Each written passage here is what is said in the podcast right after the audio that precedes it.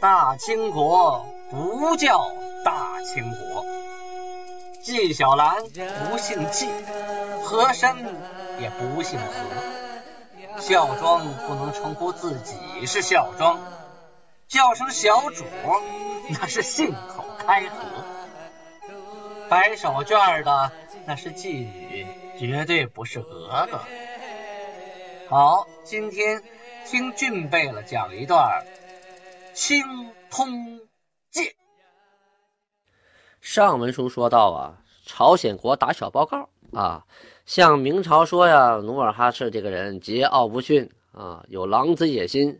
结果呢，明朝还升了他的官儿，命他当都督佥事。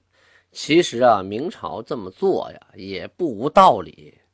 首先呢，他们采取的机密政策呀，主要就是以夷质疑，啊，说白了就是让你自己管理自己。其次呢，这里也有很多内在的原因。首先呢，努尔哈赤的父祖就是爸爸和爷爷，在为明朝部队当向导的时候啊，死于兵火。首先这一点呢，朝廷是有点内疚的。其次呢。在大明会典内啊，是有这么一款的，说建州毛林卫夷人，如有送回强掠难复者，只许给赏；不愿赏，量生千百户，指挥。存留都督名色，以待能杀范顺夷求首。及直父为恶夷人。与报事引路杀贼有功者。啊，这个段子听起来是不是挺挺拗口哈？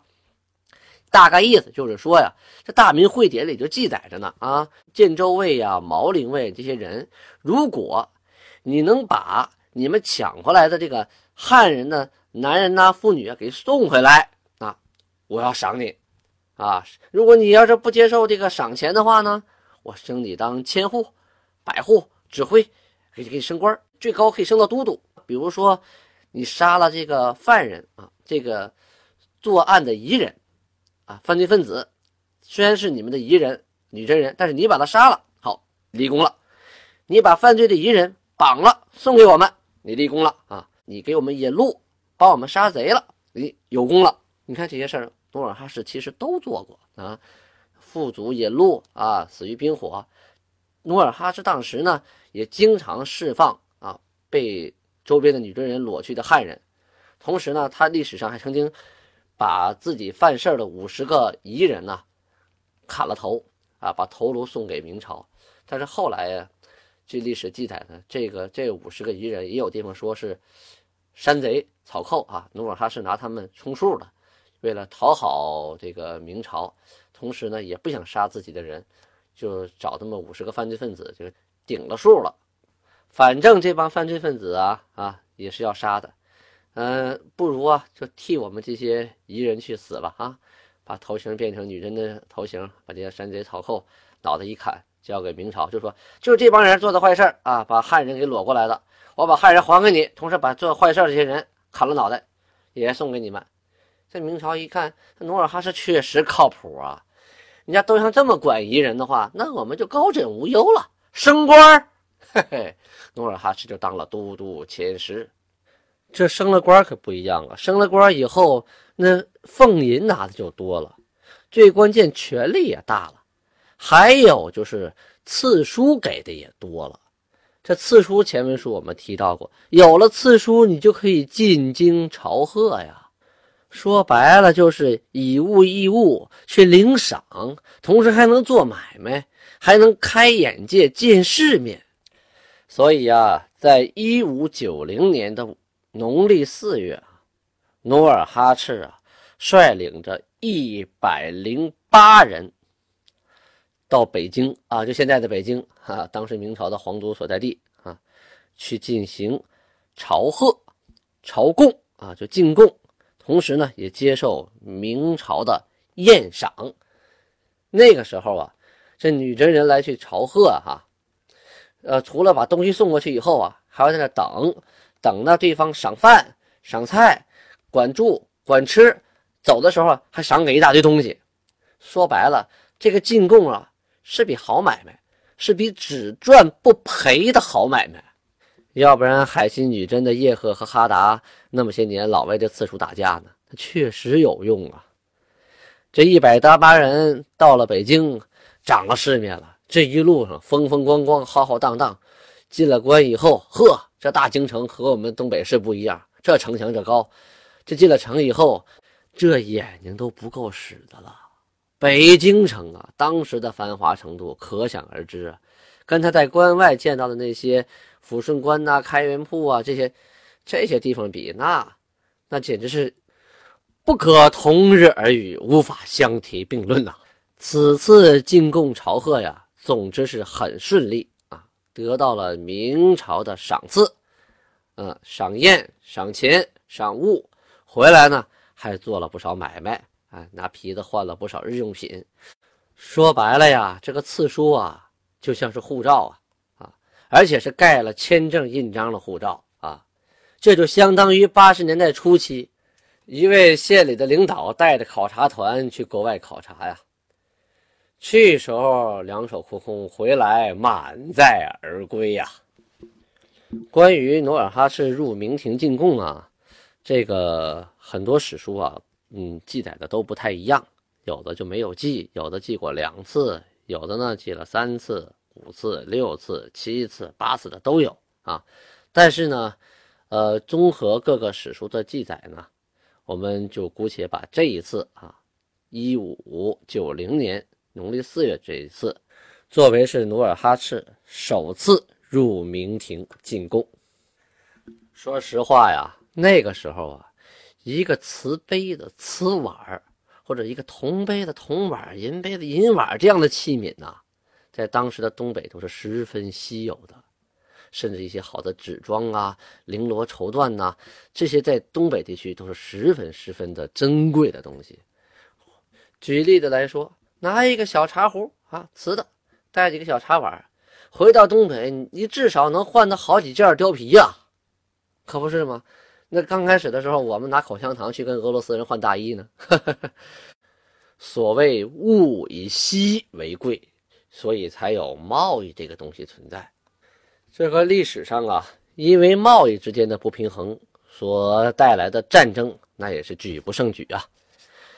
这女真部啊，除了跟明朝接壤之外啊，同时还跟朝鲜国接壤啊，就是挨着这个鸭绿江。各位听众，请问您鸭绿江什么意思？我亲自去过鸭绿江边啊，也坐船啊，在江边上跑了几圈，还看了看朝鲜的女兵，当然也有男兵啊。啊，这个不提，就说鸭绿江的意思啊？为什么叫鸭绿江呢？然后丹东人回答我说：“啊，这个地方啊，春天会有鸭子在上面游啊，水绿绿的啊，因为这个叫白了，这鸭绿江变成鸭绿江。”我说：“是吗？”啊，鸭绿，满语边界的意思，鸭绿江就是满语的界河啊，鸭绿。一五九一年，万历十九年啊。正月，努尔哈赤迎着冰雪，带兵攻打长白山鸭绿江部。为什么选择冰天雪地出去打仗呢？哎，你攻打鸭绿江部，免不了要渡这个江啊，是吧？冬天那江面冻得厚厚一层冰，不管是人呐、马呀，还是车呀、炮啊，它都很容易过去。所以呢，选择冬天。攻打这个鸭绿江部，这个部落呀，由于生活在鸭绿江两岸，所以呢，常年游走于女真和朝鲜之间。嗯，谁对我好，我就跟谁混，所以是墙头草，两边倒。这回呢，一举收服了鸭绿江部。收服了以后，这人就好管了。鸭绿江那边，你朝鲜国的；鸭绿江这边，啊，我建州的。我的人不往你那去，你的人也不往我这来。你的人来了，我给你送回去；我的人跑过去，你给我送回来啊。同时呢，也可以定点进行贸易互市。最最关键的是可以杜绝啊朝鲜人越过鸭绿江到这边长白山这边来偷挖人参啊，这是最关键的。所以努尔哈赤一直把人参啊当做他的经济主要来源。关于这个共深的问题呀，啊，我们后文会有更详细的介绍。由于努尔哈赤啊在不断的壮大，引发了一个人得了红眼病啊，谁呀？就是叶赫部的部长纳林补路。这个叶赫部啊，也是老牌的强国呀。要是讲起他的发家史，我又能讲上三天三夜啊，不吃不喝了。这本书呢，我们主要讲的是以建州部努尔哈赤为主线的啊，其他的部落的线呢，我们尽量一带而过，能介绍的就介绍一下。真要详细起来，我估计十年我也讲不完这部书啊，大家多多谅解啊。或许将来我们能专门讲一下其他部落。这个纳林补路啊，看到努尔哈赤略地日广，心不能平啊，哎，实在是上火，派了两个人，就对努尔哈赤说：“乌拉、哈达、叶赫、挥发、建州啊，总为一国，岂有武王之礼？尔国人众，我国人寡，可将俄勒敏、扎库木二处择一让我。”努尔哈赤答云：“尔乃护伦，尔国虽大，我不得取；我国虽大，尔亦不得取。况国非牲畜可比，怎有分给之理？”这段话意思是这么说啊，就说这个叶赫部啊来使这封信是这么说的：说这个乌拉哈达叶赫挥发建州啊，我们原来都是说一个话的嘛，大家都是一家人，对吧？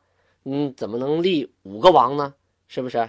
这大家要平均啊，要共和。你们国家人多，我们国家人少，是吧？那你就得像个老大的样，你照顾照顾我们呢。你你得把那个俄勒敏、扎库木那俩地方，你你你你选一个地方，你你让给我吧。努尔哈赤回答说：“你呀，你们这个部落呀，是护伦部啊，就是指海西女真族部。”你们国呀，发展的再大啊，我不去取；我国啊，发展的多大，你也别惦记。何况这是国家呀，这也不是马牛羊，是吧？今天我牛养多了，我给你两头；明天你马养多了，你给我两匹。这不是那么回事儿啊！这国家怎么能分来分去呢？岂有此理啊！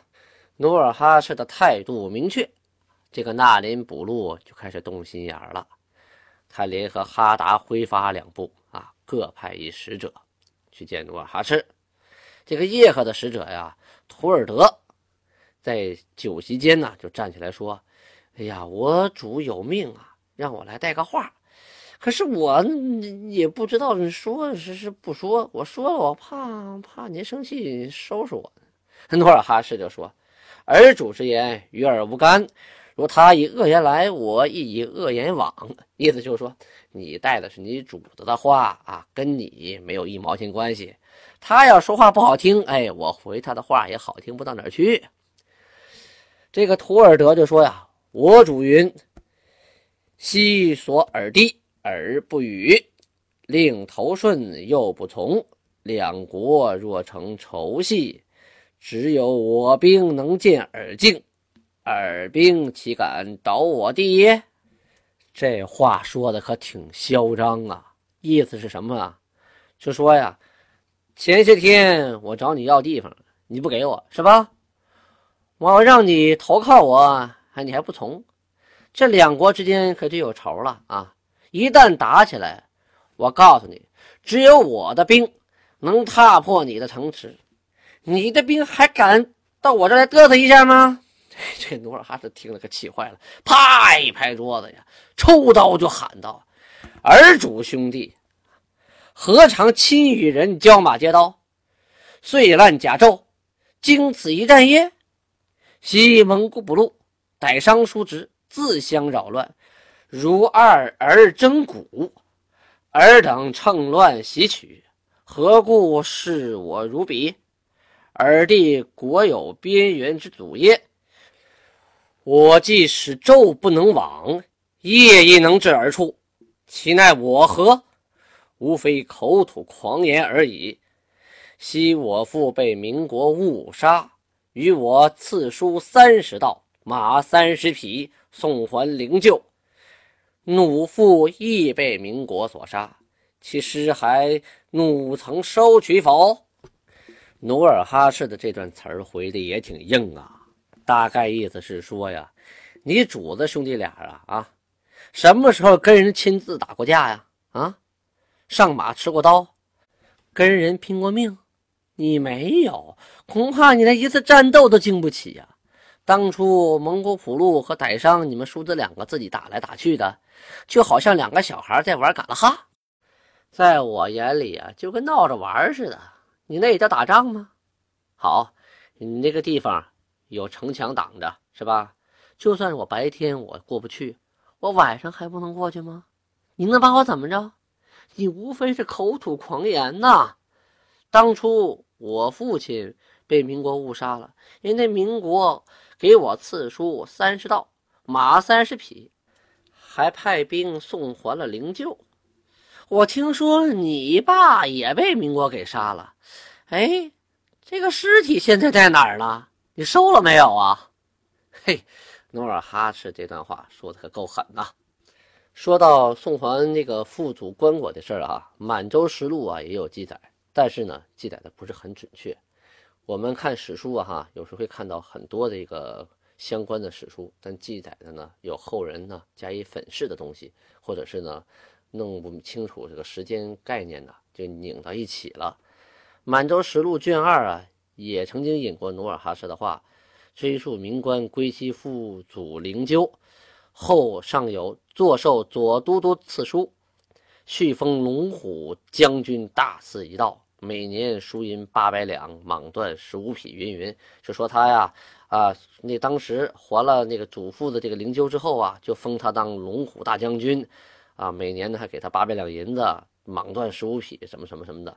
其实这是把前前后后的事儿给搅和到一起了。努尔哈赤啊，最开始的时候啊，受建州左卫都指挥，后来呢升都督佥事。这都是啊，在万历十七年，就一五八九年之前的事儿。后来呀，起受龙虎将军这个职衔啊，是在此后万历二十年，一五九二年之后的事儿。是他立了大功啊，要当了龙虎将军。这两件事儿他不能拧在一起。由于啊，我播讲的这段书呢，叫《清通鉴》，它的作用呢，就是把历史上啊很多很多的史书都找过来，然后加以分析，加以推敲。按时间的顺序把它重新罗列出来，啊，凡有精确不准确或者有误的地方，就把它做一比较，拿出来大家一看啊，通过分析，我们能确实能得出正确的答案。大部分当事人及当事事还是比较准的。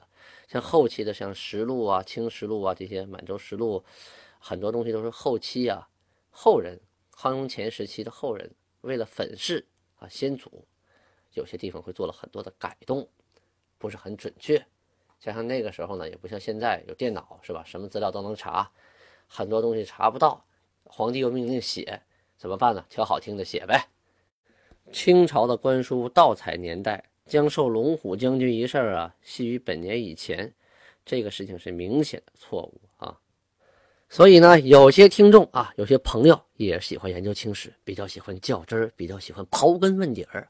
好，如果您在其他的历史档案上发现啊，你童俊讲的不对，不靠谱，胡说八道，请你给我留言，每一条下边都有留言板，您可以抢沙发啊，只要您留言，我必定回复。